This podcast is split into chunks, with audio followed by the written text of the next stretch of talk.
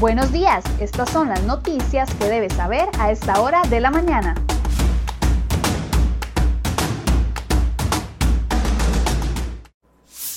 7 con 21 de la mañana, muy buenos días, gracias por acompañarnos en CR Hoy Noticias. Tenemos dos informaciones de última hora, por supuesto la que ustedes ya conocen, un sismo de 4.0 grados despertó a los ticos a la 1 y 48 de la mañana. Este se ubica en una falla eh, que está en el sector de Frailes de Desamparados, que ha venido siendo monitoreada por las autoridades del OPSICORI por los movimientos de las últimas horas. Durante la mañana tendremos más información sobre esto y la estaremos reportando. Además, se reportan dos asesinatos, dos hombres fueron asesinados durante la madrugada. En este momento, el OIJ realiza las investigaciones relacionadas para hacer el levantamiento de los cuerpos. Los asesinatos se dieron en una balacera en un sector conocido como el Callejón de la Puñalada en Heredia. Estas son dos informaciones que están en desarrollo y vamos a ver también los otros temas que les hemos preparado el día de hoy en la portada de cereoy.com.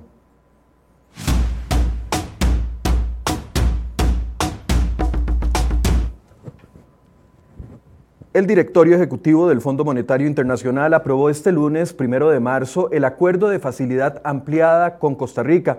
Este acuerdo le permite al país obtener un financiamiento de 1.750 millones de dólares durante los próximos tres años. El organismo el Ministerio de Hacienda y el Banco Central informaron en un comunicado de prensa conjunto que el fondo respalda las políticas propuestas por las autoridades del país para alcanzar la sostenibilidad fiscal. La aprobación del directorio ejecutivo permite un desembolso inmediato equivalente a casi 300 millones de dólares y el resto del dinero eh, sería desembolsado en cinco tractos que, se, que tienen que aprobarse en el Congreso y que tienen que darse además contra la aprobación de los proyectos de la agenda FMI. El monto aprobado este lunes eh, se une en 521 millones de dólares también otorgados el año pasado como parte del, apoyo presupuestario al país. Don Elian Villegas, jerarca del Ministerio de Hacienda, dijo que el primer monto disponible debe aprobarlo la Asamblea Legislativa para posteriormente presentar un presupuesto extraordinario donde se dará el detalle de cómo se van a utilizar esos primeros 300 millones de dólares. El resto quedaría condicionado, como les decía, a la aprobación de los proyectos como empleo público, renta global y otros que están en la Asamblea Legislativa.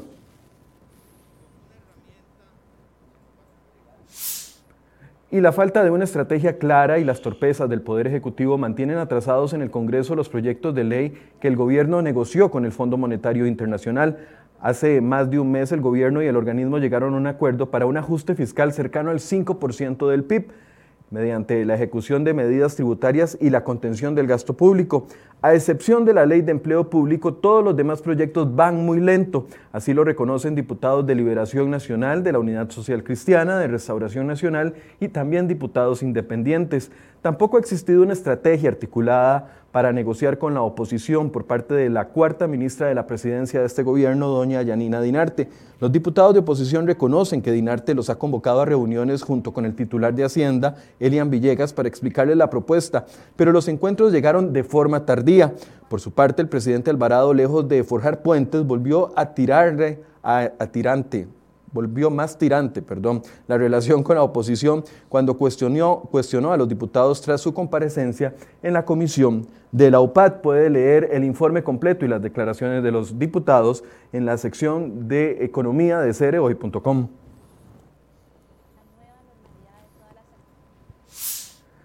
Bueno, y la famosa reestructuración interna que impulsa la cúpula de Recope elimina o modifica un total de cinco direcciones y 16, departamentos, pero además crea otras cinco direcciones nuevas. Así consta en el manual para la implementación del proceso y del procedimiento para realizar los movimientos de personal. Las direcciones eliminadas o modificadas fueron la de Comercio Internacional, Ingeniería, Operaciones, Ingeniería y Mantenimiento, Distribución y Ventas, Recursos Humanos y bienes y servicios, pero además transforma otras 16 instituciones, pero no todo es eliminación de burocracia.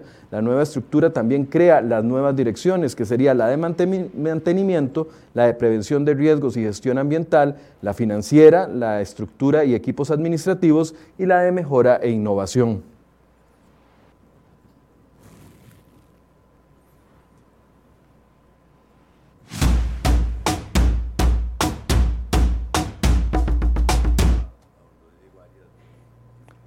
Y una testigo aseguró bajo juramento que Celso Gamboa le habría ordenado a Justo Pastor López, ex asesor de la Fiscalía General, que contactara a Johnny Araya para ayudarle. El exfuncionario hizo la llamada y le avisó a Johnny Araya que pidiera una certificación a la Fiscalía Anticorrupción en donde se constatara que él no era imputado en ningún expediente judicial pero la jefa de prensa del Ministerio Público, Tatiana Vargas, dijo que Gamboa también le solicitó a Pastor López que redactara él mismo el borrador de la solicitud de la certificación que iba a pedir Johnny Araya y que posteriormente se la enviara. La declaración se dio ante el Tribunal Penal donde se realiza el juicio por un presunto delito de tráfico de influencias. En la causa figuran como imputados Celso Gamboa, Johnny Araya y la exfiscal Berenice Smith que firmó la cuestionada certificación. La oficina de prensa es testigo en este caso, pues respondió a una consulta periodística que pedía verificar si más de 600 candidatos a alcaldes en 2018 tenían alguna investigación ante la Fiscalía Abierta. La unidad de prensa informó a un medio de comunicación que Araya aparecía como imputado en un expediente y esto desató el enojo de Celso Gamboa. Posteriormente, Araya desapareció de ese expediente eh, penal. La testigo dijo que fue citada a la oficina de Gamboa Sánchez y este le indicó que ya había revisado el expediente y que no había encontrado nada en contra de Johnny Araya. La Procuraduría General de la República solicitó a los acusados por este caso un pago de 42 millones de colones por el daño social que recibió el país. Otros sucesos de las últimas horas, imágenes que ustedes ven en pantalla, el chofer de un vehículo pesado armó un pleito callejero la tarde de este lunes en las inmediaciones del cruce de la Firestone en la autopista General Cañas. Violentamente el hombre atacó a otro conductor. En la zona se forman enormes presas producto de las obras viales que se realizan en ese punto y por razones que se desconocen, el conductor de un cabezal se bajó a golpear al chofer del automóvil. Según testigos, el camionero avanzó a, gran velocidad y frenó en seco. Se bajó y agredió al hombre que iba en el carro liviano que aseguró a otro medio de comunicación que estaba temiendo por su vida. Lamentables imágenes que se están viendo en carretera en los últimos días. Además, el OIJ de Sarapiquí detuvo a un hombre de 29 años de edad quien figura como sospechoso de participar en al menos siete violaciones. Todos los ataques sexuales ocurrieron en el sector de la Victoria de Orquetas de Sarapiquí desde julio del 2020 hasta enero pasado, durante la pandemia. Para operar el sujeto seleccionaba algunas viviendas vulnerables que permanecían con puertas o ventanas abiertas. Luego ingresaba y mediante la violencia reducía a la impotencia a sus ocupantes para proceder a cometer los delitos sexuales. Y este caso también que ha sido muy sonado en los últimos días, la mujer sospechosa de tentativa de homicidio contra un grupo de ciclistas en Alajuela acaba de cumplir otra condena, eso sí, por robo. CROI.com supo que la mujer de apellidos Gutiérrez Pérez estuvo adscrita al Centro de Atención Semi-Institucional de San Agustín, en Heredia, hasta el 25 de junio del año 2020. La joven de 29 años cumplió una condena de tres años y cuatro meses y ahora es investigada por la tentativa de homicidio, luego de que atropellara a un grupo de ciclistas que transitaban el sábado anterior en las inmediaciones del Instituto de Alajuela.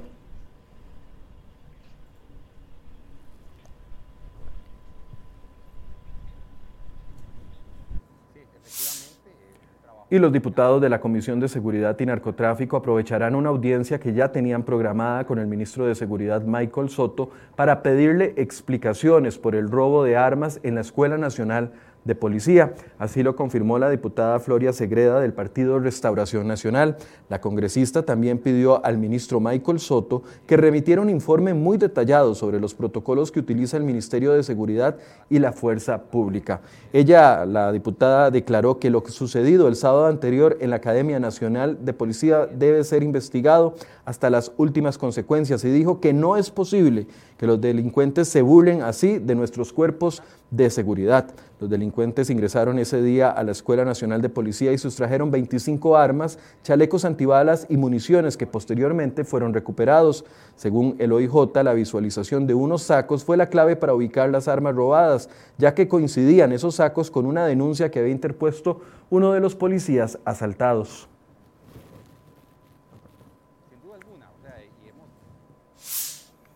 Bueno, y a este tema le venimos dando seguimiento en la portada de cereoy.com desde hace varios días. Y es que el Consejo Nacional de Personas con Discapacidad lanzó ahora una campaña con la que busca justificar la compra, de la compra de una plataforma web por la que según la auditoría interna se pagaron alrededor de 720 millones de colones de sobreprecio. Se trata del sitio del Sistema Costarricense de Información sobre Discapacidad, CICIT, cuyo proceso de contratación está lleno de irregularidades. Así lo determinó la auditoría interna de la propia institución.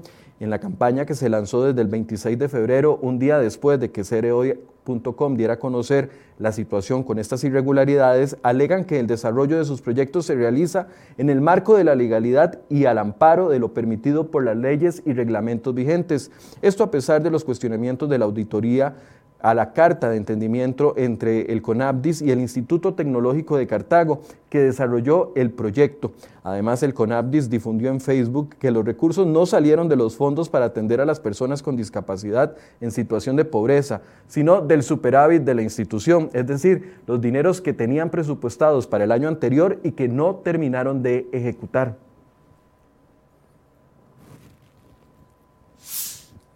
Y la Auditoría Interna de la Caja Costarricense de Seguro Social detectó la vacunación irregular de 34 personas en el hospital de Guapiles. Según el informe, se trata de 20 empleados que no atendían directamente a los enfermos con la pandemia del COVID-19 y de 14 funcionarios más que se encontraban de vacaciones y aún así fueron vacunados. En total se realizó la vacunación entre el 11 y el 14 de enero del año 2021, donde se contabilizaron 184 dosis aplicadas en ese centro médico. En el informe también se señala que se identificaron al menos dos errores en la información que tienen en los controles del sistema de la caja. Según el último corte de la caja de Seguro Social, en total se han colocado 149.812 vacunas, de las cuales 103.695 corresponden a las primeras dosis y 46.117 a las segundas dosis. También se confirmó que el Centro Nacional de Rehabilitación CENARE está pronto a habilitar en sus instalaciones los servicios que fueron suspendidos desde el año pasado con la llegada de la pandemia.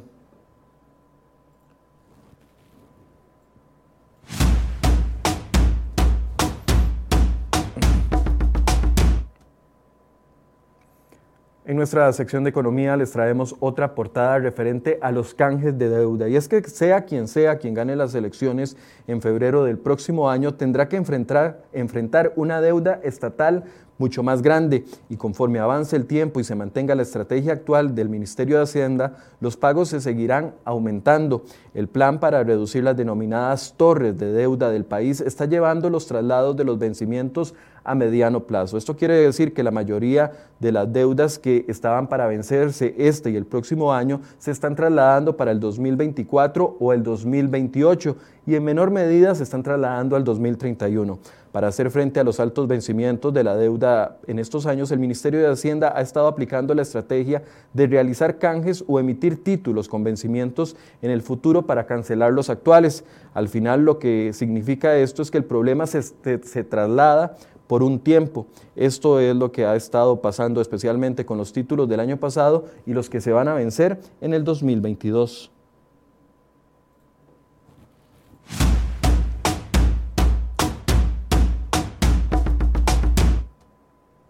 Noticia de última hora en el ámbito internacional, un alto funcionario de la Organización Mundial de la Salud aseguró que es poco realista pensar que la pandemia de COVID-19 terminará antes de que termine este año 2021.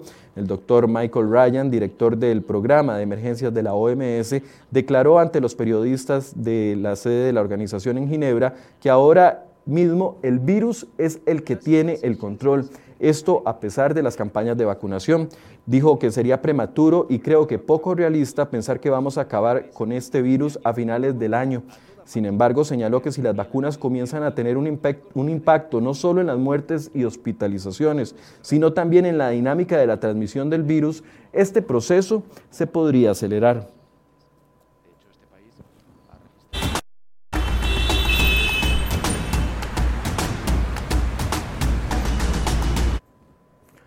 Hacemos un recorrido por las condiciones del tránsito. Ahí tenemos el sector del boliche en Cariari, en la ruta 1, la presa que ustedes ven a mano derecha es la presa que va hacia el sector de Alajuela. Recordemos que a esta hora solo hay tres carriles funcionando, dos carriles hacia San José y un carril hacia el sector de Alajuela. Ahí vemos algunos eh, también vehículos detenidos en el carril derecho.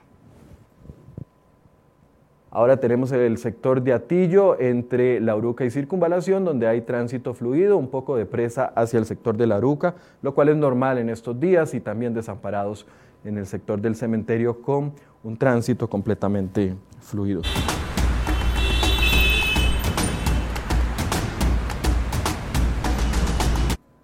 7 con 37, si llegamos al final de este resumen de noticias de cereoy.com. Los invito para que, a partir de las 8 de la mañana se conecten con nosotros. Estaremos conversando sobre la ley de empleo público, esta vez con un órgano de mucha credibilidad y además independiente, y es el, la Contraloría General de la República. Doña Marta Acosta nos va a dar su opinión. ¿Se puede regular los salarios dentro del Poder Judicial? ¿Se puede regular los salarios dentro de las universidades públicas? ¿Se está violentando la autonomía, la independencia de estos eh, órganos institucionales? Bueno, esa va a ser nuestra conversación a partir de las 8 de la mañana en Enfoques, así que los invito a que se conecten con nosotros y envíen sus preguntas. Muy buenos días.